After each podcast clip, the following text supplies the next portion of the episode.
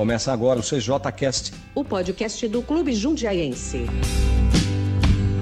Olá, meu nome é Silvio Leão. Eu sou médico, gastrocirurgião e esse é o podcast Bem-Estar e Saúde do Clube Jundiaense. CJCast. Agora, no final do mês de agosto, o Clube Jundiaense começou a retomar as atividades aos associados após cinco meses de portas fechadas. Tem sido uma reabertura gradual, seguindo todos os protocolos de saúde e segurança determinados pelos órgãos públicos. Por isso, decidimos estrear nosso podcast para tratar do assunto, especialmente a pandemia sobre o ponto de vista técnico com alguns colegas médicos e associados do Clube Jundiaense.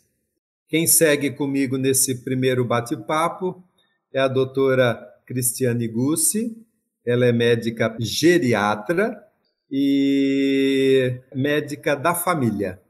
Conosco também o doutor Danilo Duarte, infectologista e Dr. Rodrigo Miranda, clínico intensivista, experimentado também na, na administração de hospitais e pronto-socorro.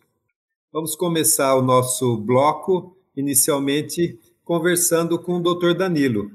Dr. Danilo, como havia dito anteriormente, é médico infectologista e poderá nos ajudar aí na compreensão desse tema, especialmente da pandemia.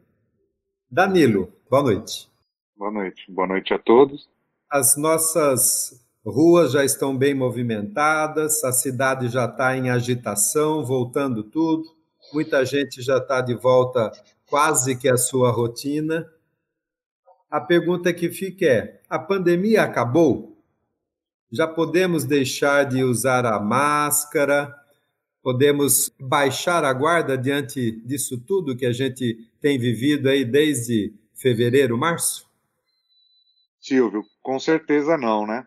Como o próprio nome diz, né, a pandemia é, é a disseminação de uma doença infecciosa por vários continentes, né? Então, como, como é uma doença nova, um vírus novo, a gente, a população não tem, grande maioria não tem anticorpos. Então, a gente vai ter um, um período longo de, de transmissibilidade, talvez por muitos e muitos anos, pode se tornar um vírus endêmico, inclusive, né?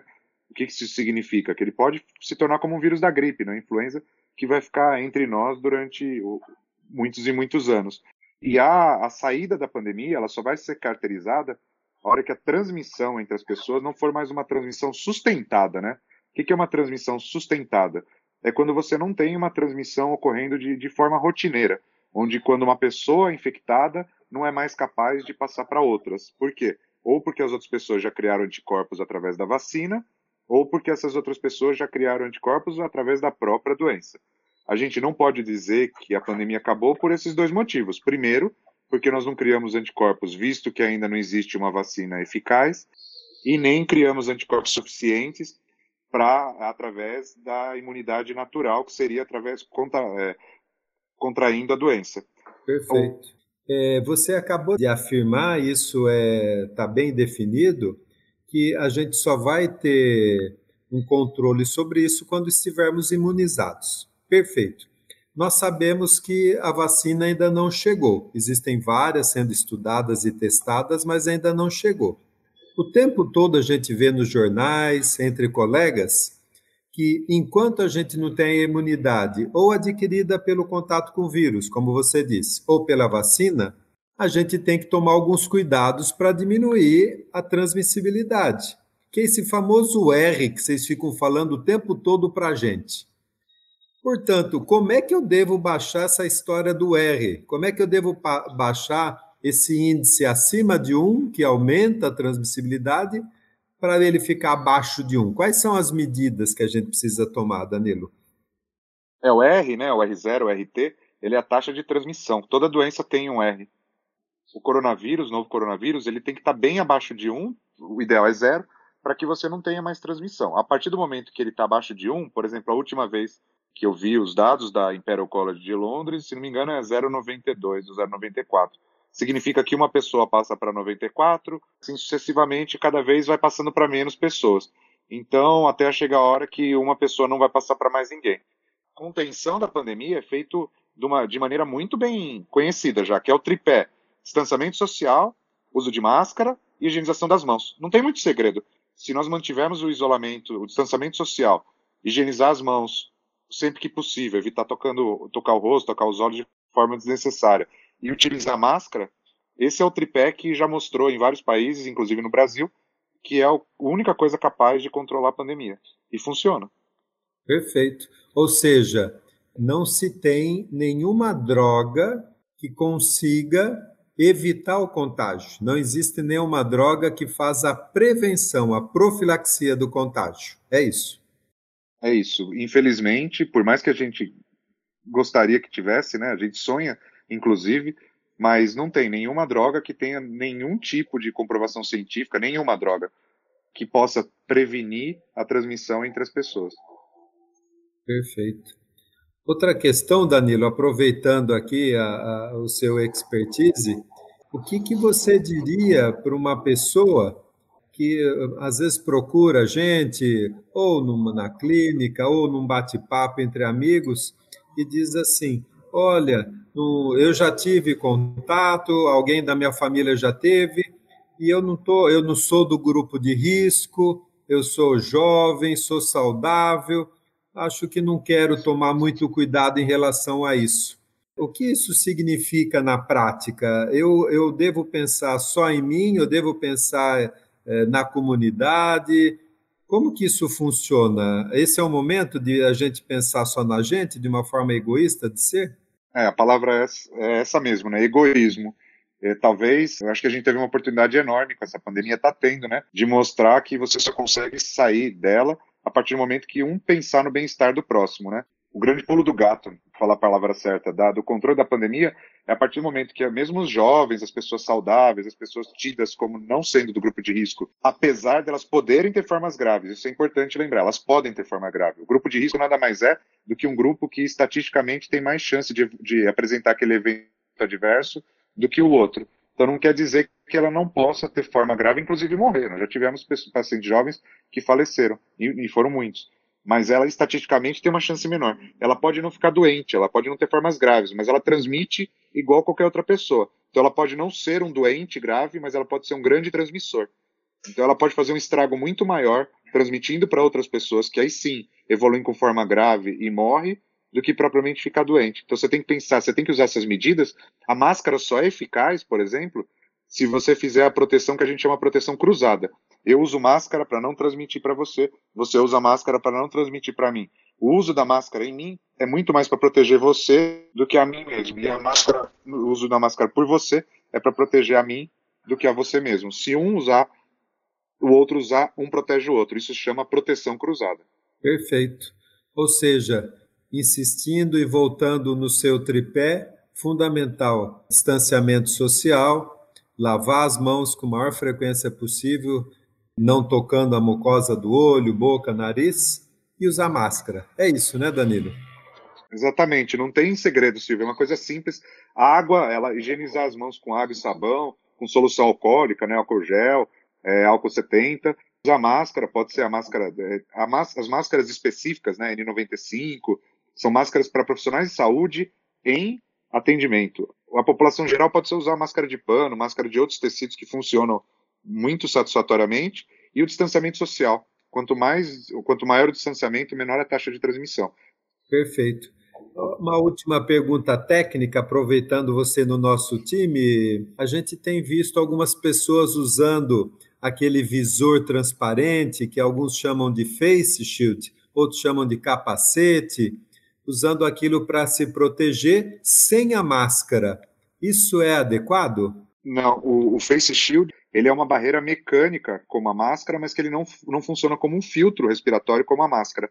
A máscara ele é uma barreira para, ele funciona como um filtro. Cada máscara tem uma capacidade de filtrar diferente da outra. A máscara de camada única, de dupla camada, de tripla camada, máscara 95, cada uma filtra o ar numa proporção diferente. E o face shield, o capacete, ele só serve como uma barreira mecânica. Se alguém falar, tossir, diretamente no, no, no seu rosto, o face shield estaria protegendo. Mas a gente tem que lembrar que a partícula pode ficar dispersa no ar, a partícula transmissível, que seria através de chamado de aerossol ou gotícula. Pode transmitir por baixo do face shield. Isso que é importante usar máscara junto. Perfeito, perfeito.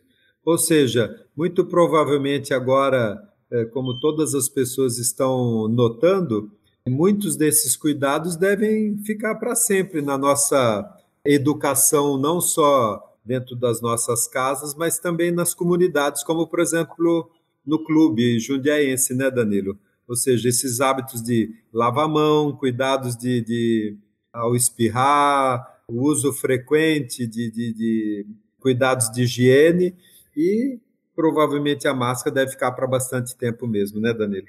Provavelmente. A gente ainda, mesmo que, a, que não tenhamos uma vacina, que provavelmente a gente vai ter, não vai ser tão logo, mas a gente vai ter, ela até vacinar a população inteira ou uma, uma porcentagem que, que já garanta a diminuição significativa da circulação do vírus, isso ainda vai demorar bastante tempo. Tá certo. Cris, ela, como geriatra e médica da família, a gente imagina que você esteja se deparando com consequências várias dessa pandemia, que vão muito além da própria doença Covid-19. Algumas como saúde mental, cuidados com a saúde que muitas vezes são ignorados por medo, por é, dificuldade de acesso a um serviço de saúde. Essas coisas todas a gente está vendo que está acontecendo de verdade. O que, que você nos aconselha, Cris, a fazer e a tomar cuidado para que a gente, mesmo com toda essa dificuldade da pandemia, a gente consiga manter um mínimo de saúde física e mental. É, exatamente. Boa noite a todos. Um grande prazer, uma grande alegria estar aqui com esse grande time, compartilhando e dividindo um pouquinho os nossos saberes para que a gente possa contribuir de uma forma positiva numa situação tão difícil que a gente vem passando, né? E é um fato, Silvia, a gente é, tem recebido no consultório dois grandes problemas. O primeiro problema, que agora começou a aparecer, são os diabéticos, os cardiopatas, hipertensos, ou seja, quem tem diabetes, pressão alta, problemas de coração, que acabaram por medo do, do coronavírus, não recorrendo aos seus médicos para fazer os, o acompanhamento de rotina. Então, a gente tem recebido diabetes muito descompensado.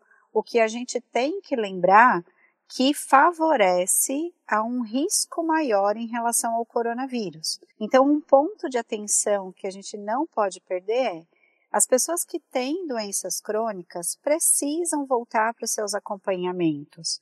Né? Por mais que a gente saiba que a gente tem que evitar a saída desnecessária, a saída para procurar um médico e fazer parte do seu controle de rotina não é uma saída desnecessária. Ela é absolutamente essencial para a sua vida, para que você fique protegido até com relação ao coronavírus. Uma outra questão que tem aparecido muito, inclusive em jovens, tá, Silvia? Isso é uma coisa importante de ressaltar, porque a gente pensa que os transtornos emocionais eles podem vir só em pessoas de mais idade ou em mulheres. E a grande verdade é que eu tenho recebido muitas pessoas jovens e muitos homens com medo da, da doença e que estão desenvolvendo mesmo problemas psiquiátricos. De quais formas? Desde a ansiedade, ansiedade evoluindo para transtorno de pânico e muitos quadros depressivos. O que, que eu gostaria de chamar a atenção nesse sentido? A gente espera mesmo uma nova onda, que a gente chama uma nova onda de Covid, mas uma nova onda de transtornos psiquiátricos mesmo. E o que, que é importante nisso? É a gente estar atento, é a gente se percebeu que está ficando com falta de ar, aquela falta de ar não física, não, que você sabe que ela chega de repente, você começa a ser tomado por uma onda de falta de ar e um calor, observa. Não tenha medo, não tenha vergonha de pedir ajuda. Eu tenho recebido no consultório muitos homens que chegam com transtornos de pânico por já ter passado por todo esse processo de se perceber emocionalmente frágil, de se perceber mais triste ou às vezes mais agitado e ficar segurando muito a onda em casa e não procurar ajuda. E isso realmente evolui, evolui para um transtorno de pânico e aí é mais difícil da gente conseguir resolver. Resolvemos? Claro que a gente resolve, mas o importante é procurar ajuda, não ter vergonha disso. Outra questão muito comum que tem aparecido no consultório, Silvio, são com os pacientes que já têm algum processo de demência. É interessante como mesmo com cognitivo rebaixado, ou seja, já são pessoas que não saem muito, já são pessoas que ficam mais em casa, é impressionante como eles têm entrado num estado de descompensação. Isso para a gente entender que o entorno, que a vida social, que o nosso ambiente, o ambiente social, a família, ele interfere muito mesmo no nosso estado emocional. Então, nesse momento, como forma de ajuda e de equilíbrio, o que, que eu vejo como muito importante? Primeiro de tudo, o equilíbrio familiar.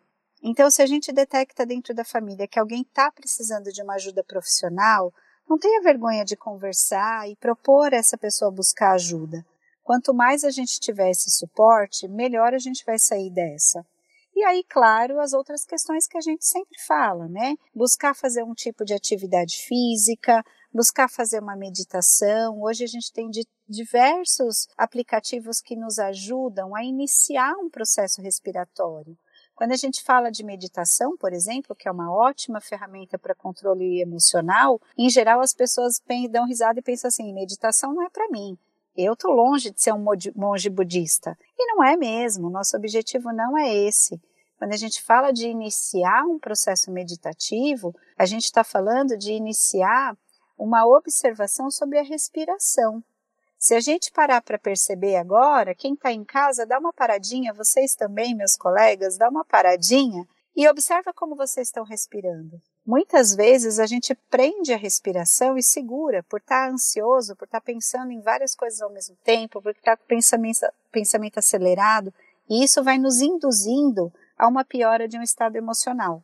Então, a intenção é a gente utilizar desses aplicativos que nos ajudem a controlar a respiração, fazer prática de exercício físico mesmo, cada um na medida do possível. Nós somos associados do clube, a gente tem uma disponibilidade imensa de, de atividades para que a gente possa desfrutar, e o controle mesmo alimentar. Então, alimentos muito gordurosos, muito açúcar, eles favorecem uma piora do nosso estado emocional. Então, quanto mais a gente tiver contato com alimentos da natureza, sementes, oleaginosas, mais a gente vai estar em equilíbrio.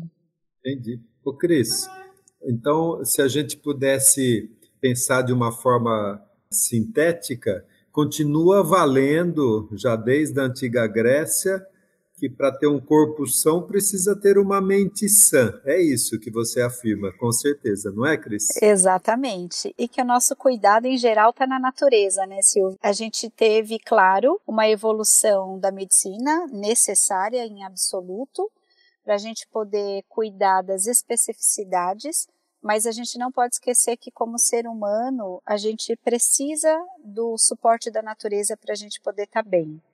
E falando em natureza, é muito do que a gente tem na, na série de campo do Clube Jundiaense, onde a gente tem aí a, a graça e a oportunidade de um espaço tão rico, né, de, de muita natureza, para poder usar para o nosso próprio bem. Então, se a gente fosse pensar novamente, Cris, uh, do ponto de vista de prevenção, você uhum. diria para que gente observasse mais a nossa alimentação, que a gente cuidasse mais do nosso, do, eh, se possível, movimentos físicos, atividades físicas e alimentação. Isso seria até para manter a saúde. Do ponto de vista daqueles que já têm algum problema de saúde conhecido, como você citou, uma hipertensão, um diabetes, a recomendação é que realmente a gente retome esses cuidados todos, precisando ou não de um médico, de uma enfermeira, de algum profissional de saúde e que faça isso. É isso, né, Cris? Exatamente. E, e realmente levando bastante é, a sério essa questão, por exemplo, da meditação e eu vou até trazer uma questão aqui de curiosidade, que é o banho de floresta. Não sei se vocês já ouviram falar, mas essa questão, por exemplo, do contato da natureza com a natureza, alguns países de primeiro mundo que trabalham muito com lifestyle medicine, eles têm vendido como forma terapêutica, já padronizada em estudos, o banho de floresta. O que eles identificaram é que realmente uma imersão no meio da natureza traz uma capacidade de recuperação das doenças maior em relação àqueles que não sofrem esse banho de floresta. Então a gente tem que começar a trazer mesmo todas essas possibilidades que o clube tem de uma forma gratuita para que a gente comece realmente a utilizá-los como forma terapêutica, porque os estudos realmente comprovam esse benefício na nossa saúde. Perfeito. Ô Cris, eu preciso aproveitar o seu gancho que a gente tem conosco aqui também um super amigo que é o, o Rodrigo, conhecido como Rodão aí, um, um ex-goleiro craque de futebol, passou agora a ser zagueiro. Eu precisava aproveitar esse gancho da Cris e perguntar para o Rodão, Rodão, nessa fase de retomada, então, na sede de campo a gente tem árvores, tem muita natureza, tem disponibilidade de praticar diversos tipos de esportes a Cristiane acabou de nos dizer que os relacionamentos, né, somos seres sociais, né? E os relacionamentos nos fazem falta, pra, inclusive para a nossa saúde mental. Então, se a gente pudesse, digamos assim, pedir um conselho, o que, que a gente deveria fazer para poder usar um pouquinho mais o nosso clube jundiaense nesses aspectos todos de manutenção de saúde física e mental, obviamente conseguir transmitir para as pessoas que isso é fundamental para o nosso dia a dia. Legal, Silvio. Primeiro, obrigado. Obrigado a você, obrigado ao clube pelo convite. Participar desse encontro, eu achei muito massa. Acho que a gente vai poder ajudar bastante o associado e, e a gente mesmo, eu ouvindo a Cris falar, o Danilo falar, a gente sempre aprende alguma coisa, aprende mais um pouquinho. Eu, eu vou pegar um gancho da, da frase da, da Cris, das palavras da Cris. Eu, no meu consultório, eu tento separar o paciente em duas classes. O, o paciente que adoeceu psiquicamente e o paciente que está sofrendo pelo isolamento, pelo Covid, pelo distanciamento social. O, paciente que adoeceu psiquicamente, eu, eu procuro orientar um acompanhamento multidisciplinar ou transdisciplinar. Ele precisa do médico, como a Cris falou, ele precisa do fisioterapeuta, do professor de yoga, da psicóloga, da nutricionista, do vizinho que come direitinho, que sabe explicar alguma coisa. Esse cara precisa de muita atenção. Também precisa do clube. Mas esse paciente que está sofrendo, que está angustiado pelo distanciamento, esse é o paciente que o clube pode ajudar demais. Acho que aí é onde entra a tua pergunta, Silvio. Primeira coisa, sair de casa, respeitar todas as regras de distanciamento, de proteção, como o Danilo falou, máscara. Mas ir ao clube jundiaense é uma experiência interessante. Eu mesmo fui domingo no clube, fui matar saudade. Falei, ah, quero dar uma volta. Fui de bicicleta. Primeira coisa, cheguei no clube, mediram minha temperatura, ganhei uma máscara, eu sou chegadinho, ganhei umas coisinhas, opa, que legal. Portaria do clube foi sensacional. A hora que o cara abriu a cancela e falou, bem-vindo de volta, a sensação de pertencimento de um grupo, de fazer parte de, de, um, de uma sociabilização, não sei se para os outros faz diferença, mas para mim foi, foi legal. Eu falei, oh, que massa. Então é aí que entra o clube, né, Silvio? Entrando na sua pergunta diretamente. Onde o clube pode ajudar? O clube pode ajudar no sol, na produção de vitamina D. A Cris falou da caminhada. Eu vi um. Cris, eu vi uma caminhada sensorial no clube. Eu nunca tinha visto isso. Nem sei se tem há tempos ou fizeram agora, no, no período de isolamento. Eu não vou nem contar muito para não estragar o que é essa caminhada, né, essa trilha sensorial mas eu achei bem interessante. Eu não conhecia esse tratamento né, da, da, da floresta que a Cris falou. Mas eu acho que ir ao clube, onde o clube ajuda também, é entender que nem todo mundo está doente. A gente percebe que a grande maioria está saudável e que a gente deve manter o distanciamento, deve manter o uso de máscara. Mas eu encontrei algumas pessoas lá que fazia um tempo que eu não via. Que legal, cara, que legal que você está bem, como que tá tua família, teus filhos. É, é, o que você falou, Silvio, sociabilização. É impossível impossível, pelo menos a quarentena mostrou isso, e Tom Jobim já falava, é impossível ser feliz sozinho. Esse é o papel do clube. Vitamina D, ocitocina, sociabilização, é, é isso que eu espero do clube jundiaense. E tá bonito, viu? Tá bonito, tá muito bem arrumadinho. Você fica nos animando a todos a retomar isso, né, Rodão? Isso é muito bom.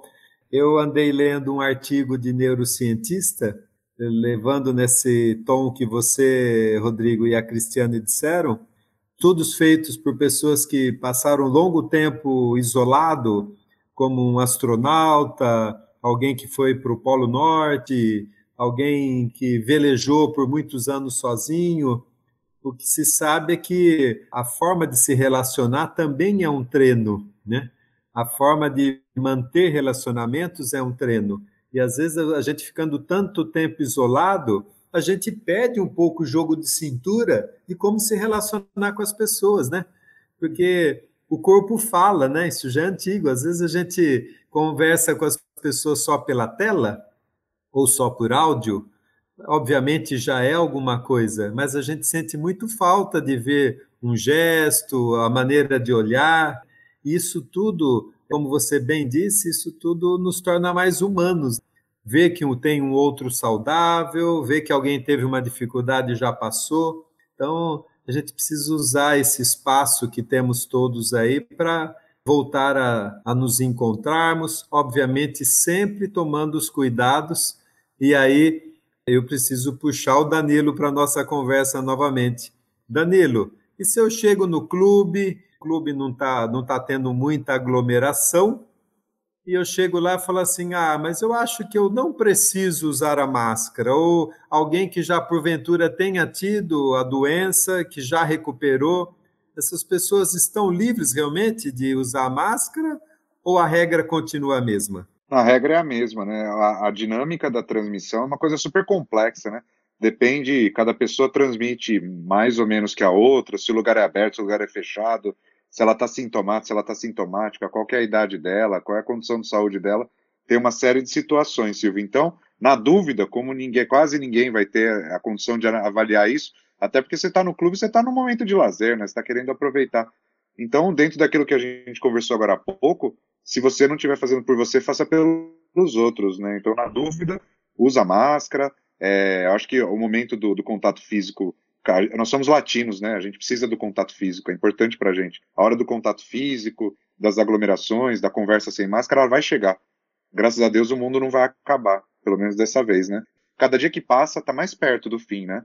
Então a gente vai, a gente se, se nós não tivermos fazendo por nós, que nós façamos pelos outros, né?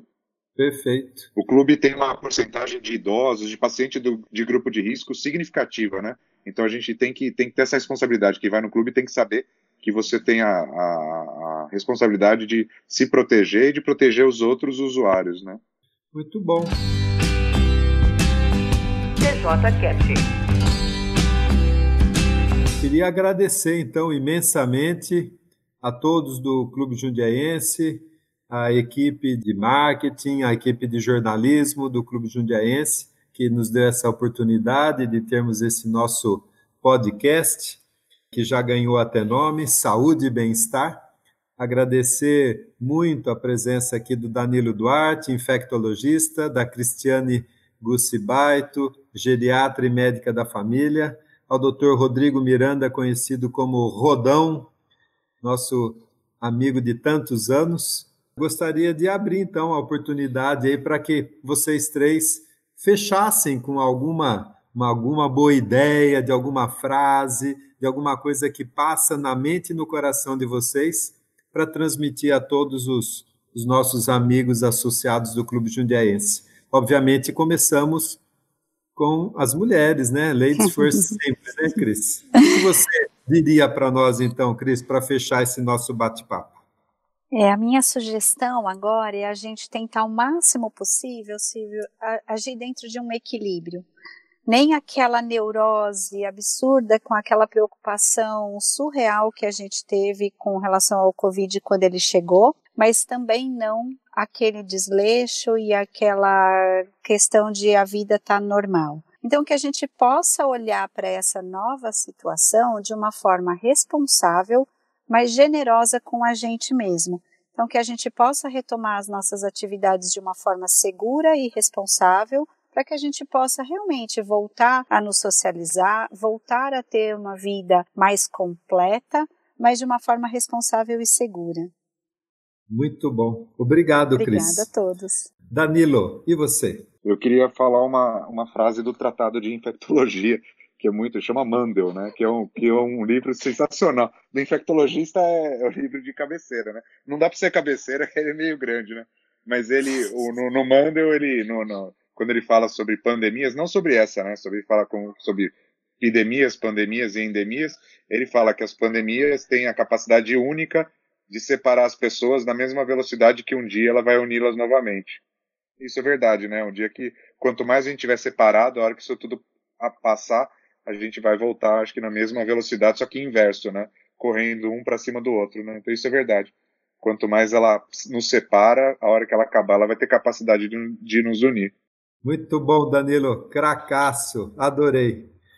Rodrigo. Eu fico pensando aqui, né, na frase do Danilo, a mesma velocidade de se aproximar e marcar as pessoas. Você já pensou o que eu imaginei, né, Silvio? Imagina a vontade que eu tô de marcar um centroavante. Faço ideia, eu também. Nossa, Imagina a abstinência porque... que ele não deve estar, tá, Silvio, de, de deixar a marca dele em alguém. Ele deve ter é. uma abstinência tremenda de deixar a marca, assim, né, Rodel? De deixar aquele, como se diz assim, aquele, aquela assinatura. O Silvio deixa a assinatura operando, a gente deixa de outra forma, né? É, você sabe que outro dia eu fui tirar uma lutinha, falei, preciso gastar energia, eu fui tirar uma lutinha com meu filho, eu levei um pau, cara, que eu fiquei até manso. É. Então tá bom, acho que eu não vou marcar tanto assim. Mas olha, Silvio, o que eu queria deixar eh, é uma coisa que eu tenho falado muito no consultório. Acho que nunca a gente pensou tanto em saúde como agora. E acho que as pessoas entenderam que não ter hipertensão, não ter diabetes, nunca ter tido um AVC, um infarto, não é saúde. Saúde é muito mais do que isso. É como a Cris falou, é o teu sono, é a tua alimentação, é a tua respiração, a tua suplementação quando há indicação disso. E que legal, que legal que a gente deixe isso da minha parte, uma mensagem, falou, poxa, acho que está na hora de olhar para minha máquina e não para a máquina da minha empresa ou da empresa que eu trabalho, para minha máquina, o meu carro na garagem, vale muito mais o meu veículo do que qualquer outra coisa, né? Meu corpo é meu veículo, acho que é isso que eu queria deixar de mensagem final. Muito obrigado. Meus amigos, muito obrigado pela conversa de hoje. Espero que a gente possa ter trazido informações úteis e relevantes para ajudar os nossos amigos do Clube Jundiaense. Não se esqueçam, a pandemia não acabou. Continue cuidando da sua saúde e da sua família. Vamos juntos todos. Até a próxima. Este foi o CJ Cast, o podcast do Clube Jundiaense.